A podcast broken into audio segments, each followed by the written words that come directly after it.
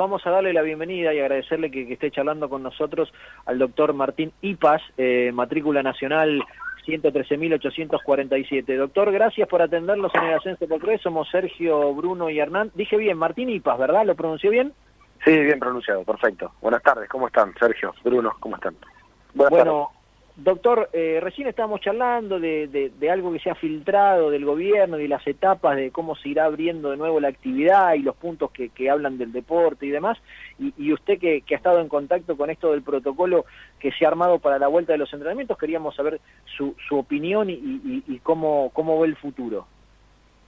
A ver, eh, bueno, una cosa, creo que la intención del protocolo en lo que estamos trabajando es llegar al día en el que todos ansiamos que se vuelva a poder entrenar, no llegar de manera improvisada, llegar ya con un protocolo para eh, resguardar la salud de todos los integrantes de, los planteles, o sea, no solo los jugadores, sino de todos los trabajadores del fútbol, eh, porque, como decía recién tu compañero, eh, el día que se abra de vuelta la puerta no va a estar superada la pandemia. Entonces, eh, creo que el protocolo, la intención es esa, tener un, plan para eh, poder prevenir o intentar prevenir de las infecciones entre los planteles y en el caso de que, de que pase, eh, tener un plan de contingencia. usted, doctor, es médico de Platense y, ¿dónde más lo, lo, podemos ver trabajando? Yo soy médico de Platense y aparte soy clínico. Eh, hago y me dedico a la emergencia, me dedico a la emergencia en el ámbito público y en el ámbito privado, en el ámbito público en el Pirobano, Capital, Capital Federal, y en, y en el CEMIC en el ámbito privado, en el CEMIC de Saavedra. ¿Y cómo ha sido eh, trabajar, usted dice, en la emergencia en esta época de, cuarentena? Y la verdad que está siendo, está siendo cada vez más duro. Estamos, me parece que desde marzo para acá fue increciendo la complejidad, la exigencia, el estrés, las guardias cada vez hay más gente, cada vez hay más gente por COVID, y aparte estamos en el invierno, que el invierno ya de por sí es una etapa complicada para cualquier eh, para cualquier año y este es un año especial que se le suma la, la bendita pandemia que, que hace que sumado a toda la patología del invierno, los cardiópatas, los respiratorios crónicos que se descompensan en general, mucho más frecuente en esta época, tenemos el COVID que, que nos llena todas las salas, nos nos llena todas las guardias, así que bueno, eh, la verdad que es muy difícil. Pero bueno, estamos trabajando a conciencia, creo que todos los servicios de emergencia, los infectólogos, las salas, eh, la terapia, se está trabajando a conciencia y creo que también acompaña que desde las autoridades sanitarias hay una conciencia de, lo que de lo importante que es el aislamiento para contener esto. Frenarlo es imposible, contenerlo es posible con el aislamiento, me parece. Eh, permanentemente nosotros que, estamos fuera de, lo que es la medicina, eh, vemos en, los medios el miedo de que se sature el sistema de salud. Eh, usted que está adentro y que lo ve, ¿realmente hay ese riesgo? ¿Cómo es hoy actualmente, cómo, cómo está la situación de las camas en terapia? los números exactos yo no los tengo, pero no, no estamos lejos de la saturación. Las guardias están repletas en su mayoría, la exigencia sobre el personal de guardia es altísima. Las terapias intensivas, más allá de, que no esté saturado en números, el nivel de trabajo, el, refuerzo del recurso humano que requiere esto es impresionante. Y cuando se sature, ahí va a estar eh, quizás el verdadero drama. No deberíamos llegar a la saturación. Estamos cerca. Por eso creo que es tan importante lo que se vino haciendo hace ya casi cuatro meses, sostenerlo, para que también, eh, como dicen, viste, hay que pasar el invierno, eh, sostenerlo en estos tiempos para que no se no se sature, porque cuando se sature ahí va a estar el problema de cuando la demanda supera a la oferta de, de salud, ¿no?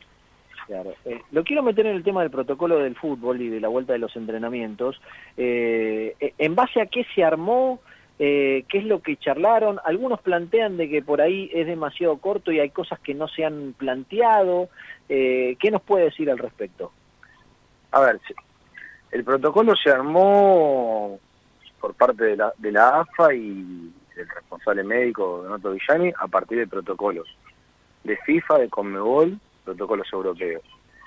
Eh, tiene tres ejes eh, bien pronunciados que son un poco lo, que es la, distancia, el distanciamiento y la higiene y las medidas de bioseguridad eh, en los planteles, un eje que es cómo testear a los jugadores, eh, cómo detectar precozmente un caso, cómo prevenir, que es el, tema de los testeos y el seguimiento, y después el tercer eje, que me parece que, que también es por ahí es el más eh, heterogéneo en cuanto a la capacidad de los clubes, es el transporte de los jugadores y, la infraestructura de los clubes. ¿no? Eh, creo que es un protocolo que integralmente en esos ejes, eh, cuando uno se pone a trabajar en el protocolo particular de cada club, creo que basándose en, esos tres ejes se puede armar algo eh, factible para todos los clubes, independientemente de la categoría. ¿no? Seguro. Le consulto respecto a, un tema puntual. Eh, el protocolo es muy claro respecto a eh, un valor promedio del test y, el gasto que podrían tener los planteles. Eh, ¿En base a qué se sacó ese valor? Porque nosotros tenemos valores por ahí de referencia que son más altos. ¿En base a qué está definido quién va a hacer esos test? ¿Ya está charlado? A ver, los valores son valores de referencia para testeos masivos eh, si uno averigua particularmente cuánto me sale a mí o a vos hacer en forma particular un hisopado, una PCR para COVID, probablemente te pasen un valor más caro. Ahora, valorando que tenemos la, quizá la necesidad de testear eh, 5.000 personas, eh, a un promedio de un testeo se sacó esos valores. Obviamente que son todos aproximados, puede ser un poquito más alto, un poquito más bajo. Eh, ¿Cuál es la segunda parte de la pregunta? Disculpame. No, eh, ustedes han planteado este protocolo, esta cantidad de test, este valor, y también se ha planteado la, situación de eh, que no por ahí, o, yo no lo he entendido, por ahí no está bien detallado, cómo llevar los jugadores al entrenamiento. Ah, ¿quién lo va a realizar? Perfecto, ahí está. Esto ya quedó claro, se va a terciarizar.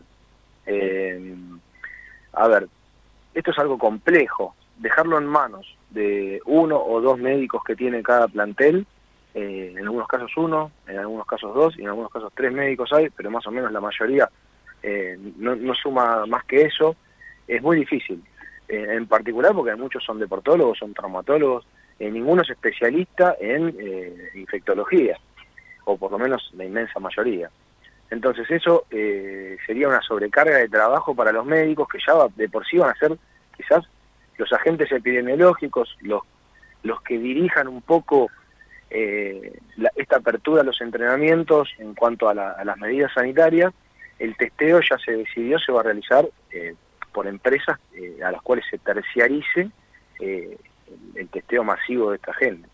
Imagino yo, quizás, o un grupo de jugadores trasladándose a algún lugar, una empresa de medicina laboral o algo por el estilo, o quizás, como se hace habitualmente, camiones o microsanitarios en el cual se realizan los testeos. Esto, esto en el fútbol, por ejemplo, eh, muchas veces hay un micro, un camión sanitario en el cual se realizan todos los exámenes precompetitivos, dos veces por año, antes de la temporada de invierno, antes de la temporada de verano. Eh, muchas veces la empresa va a los clubes y en otros casos algunas veces los jugadores van a la empresa y hacen los testeos. Bueno, se implementaría, creo yo, de la misma manera. Creo que esto también resta definir porque como se puso en, evaluación para el Ministerio de Salud y, y Pedro Can en particular, eh, una vez que se decida qué tipo de testeo vamos a hacer, eh, ahí se va a salir a, buscar, imagino yo, costo-beneficio, precios y bueno, y, evidentemente quién lo va a hacer. Hola doctor, buenas tardes, Hernán lo saluda. Eh, bueno, existen diversas posturas, hay muy amplias y variadas opiniones respecto también de cada una de las oportunidades y las necesidades que tienen cada uno de los clubes, mirándolo de arriba hacia abajo, de abajo para arriba, como usted quiera. En este sentido, lo que le quiero preguntar, y dadas también las respuestas que nos dan muchos de los dirigentes, le pregunto si es fundamental el no paso por los vestuarios a partir de poder volver a los entrenamientos. Sí, yo creo que es fundamental. Eh, si hay algún lugar donde el virus se transmite en nuestra experiencia es en los ámbitos cerrados y aglomerados de gente. Lo vemos nosotros, la gente que se contagia, y mismo incluso el personal de salud, que es uno de los principales focos de contagio, ¿dónde se contagian? En una sala de médicos, en una sala, en un, vestuario. eh, creo que es fundamental. Yo lo hablaba en un Zoom con el plantel de Platense y creo que muchos de los médicos ya lo están hablando con sus planteles. Hay que repensar culturalmente el fútbol. Uno, eh, ustedes lo conocen, el futbolista, todo el plantel llega, toman unos mates, llegan, en general llegan una hora antes del, inicio del entrenamiento, toman un mate, en algunos casos se desayuna, se cambia, se, se sociabiliza, es parte de la cultura del fútbol, del folclore del fútbol. Eso hay que replanteárselo por lo menos mientras estemos bajo este contexto epidemiológico. Eh, no se va a poder compartir un mate, no se va a poder compartir un vestuario. El futbolista probablemente ya tenga que llegar cambiado a los previos e irse y bañarse en su casa, lo más probable. Eh, salvo infraestructuras muy, muy grandes que, que lo permitan, pero si no, en la gran mayoría de los clubes va a tener que ser así. La utilería va a tener que estar a distancia al, al, consultorio médico se va a entrar. Consultorio médico, me permito explayarme, es un lugar donde el, jugador, aparte de venir a, hacer una consulta, se charla, se, se, confiesa, eso vamos a tener que dejarlo de lado por unos meses. Bien, y en ese sentido mencionaba usted respecto del tema del Zoom, estos encuentros virtuales que deben tener seguramente con los planteles, con eh, todo tipo de, consultas por parte también de los profesionales y las profesionales del fútbol. Digo, ¿ya hay alguna cuestión que ustedes estén planeando con los cuerpos médicos y los cuerpos técnicos respecto de la recreación que se puede llegar a dar para suplir esta ausencia? A ver, eh, nosotros tenemos un contacto permanente con, los dirigentes, con el cuerpo técnico. Eh, virtualmente el fútbol eh, sigue. Hubo una etapa también de negociaciones, los dirigentes con los jugadores. Estamos, estamos todos en contacto. Ahora ya empezamos con, con encuentros virtuales para ir empezando a... Creo que lo educativo es fundamental en este sentido. Eh, este protocolo va a tener cuestiones específicas de infraestructura, de testeo, pero va a tener mucho de educativo es como, como pasa en toda la población.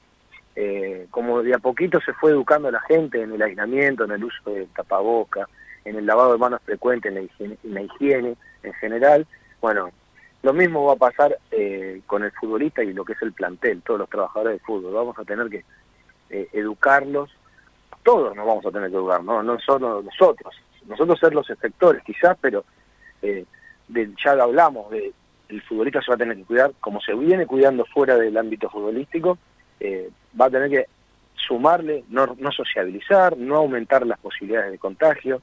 Esto va a ser así durante unos meses mientras tengamos esta pandemia activa y no haya una vacuna o un tratamiento eficaz, vamos a tener que cuidarnos y va a tener que ser todo bastante estricto. Bruno, ¿alguna pregunta para el doctor Martín Ipas, médico de Platense? Sí, doctor, los saludo, buenas tardes, antes que nada, y, consultarle si, si tiene miedo de que haya muchos contagios en el fútbol argentino si se, si se da la vuelta. Buenas tardes, Bruno. A ver, eh, el protocolo y, todos nosotros vamos a estar eh, regidos por las autorizaciones de, precisamente la, la autoridad sanitaria. Nosotros no, el fútbol no va a arrancar sin que dé el ok el Ministerio de Salud, el Gobierno Nacional, con lo cual cuando arranquemos uno va a estar tranquilo que va a estar en una fase manejable la epidemia. Ahora bien, el protocolo también no garantiza, ni intenta garantizar eh, que nadie se va a contagiar. Es imposible, nadie lo puede garantizar eso. Eh, el protocolo lo que intenta es eso, el testeo, el testeo de todo el plantel, las medidas como para no contagiarnos y en el caso de contagio, un, contagio y una detección temprana de ese contagio para que no se transforme en una cadena de contagios. Esa es la idea del protocolo. Todos sabemos que quizás tengamos casos, eso no, no, no va a haber que escandalizarse, pienso yo. Eh, después se verá. La idea es que cuando arranquemos, tener esa, esa certeza de tener herramientas para qué, para prevenir y para que en caso de que se dé, neutralizarlo lo más pronto posible y que no se transforme en una cadena. Y bueno, y siempre dentro de un contexto epidemiológico favorable y que, nos autorice a arrancar. y la otra es si cree eh, que hay algunas instituciones, eh, sobre todo la de Primera Nacional y la Liga Profesional de Fútbol, que están más preparadas para, para que no haya tanto contagio como por ahí en la Primera B, Primera C y Primera D. Sí, bueno, eso creo que eh, uno supone quizás pensando lógicamente en que a medida que, que uno va profundizando en el ascenso, la infraestructura es menor y las posibilidades son menores, pero eh, la idea también es eh, que esto sea democrático y que sea homogéneo para todo el fútbol, que este protocolo se aplique a todo el fútbol y de esa manera eh, intentar que, que, los contagios no sean mayores en, la, en, las categorías inferiores. La idea del protocolo es que sea factible para todas las categorías. entonces, con esa idea es arrancar de una manera homogénea y democrática.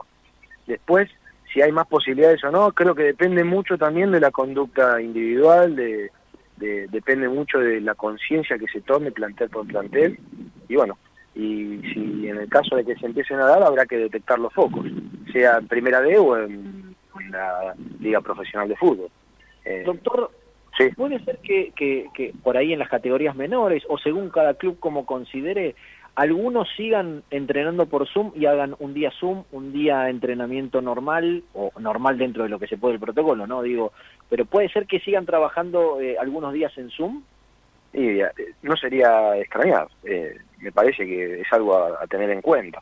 Creo que la, creatividad en estos casos es fundamental. Si uno no tiene las condiciones adecuadas para entrenar cinco o seis veces por semana como se entrena en el fútbol, de manera biosegura, eh, habrá que buscarle la alternativa virtual. Creo que, toda alternativa es válida si es en pos de prevenir el contagio y si estamos autorizados de poder entrenar adecuadamente. Eh, una la, virtualidad se está dando en muchos aspectos de la vida, básicamente en todos, desde el aspecto familiar, emocional, hasta en el aspecto educativo y laboral, con lo cual el fútbol no escapa a eso. Así que creo que eh, es una buena estrategia si no se pueden garantizar las, las condiciones adecuadas para la bioseguridad del plantel. Y, digo, obviamente cuando esta etapa se supere, eh, cuando se ponga una fecha de reinicio de los torneos, deberá haber otra reunión para establecer el protocolo para los partidos, imagino. Sin duda, sin duda, sin duda, porque aparte,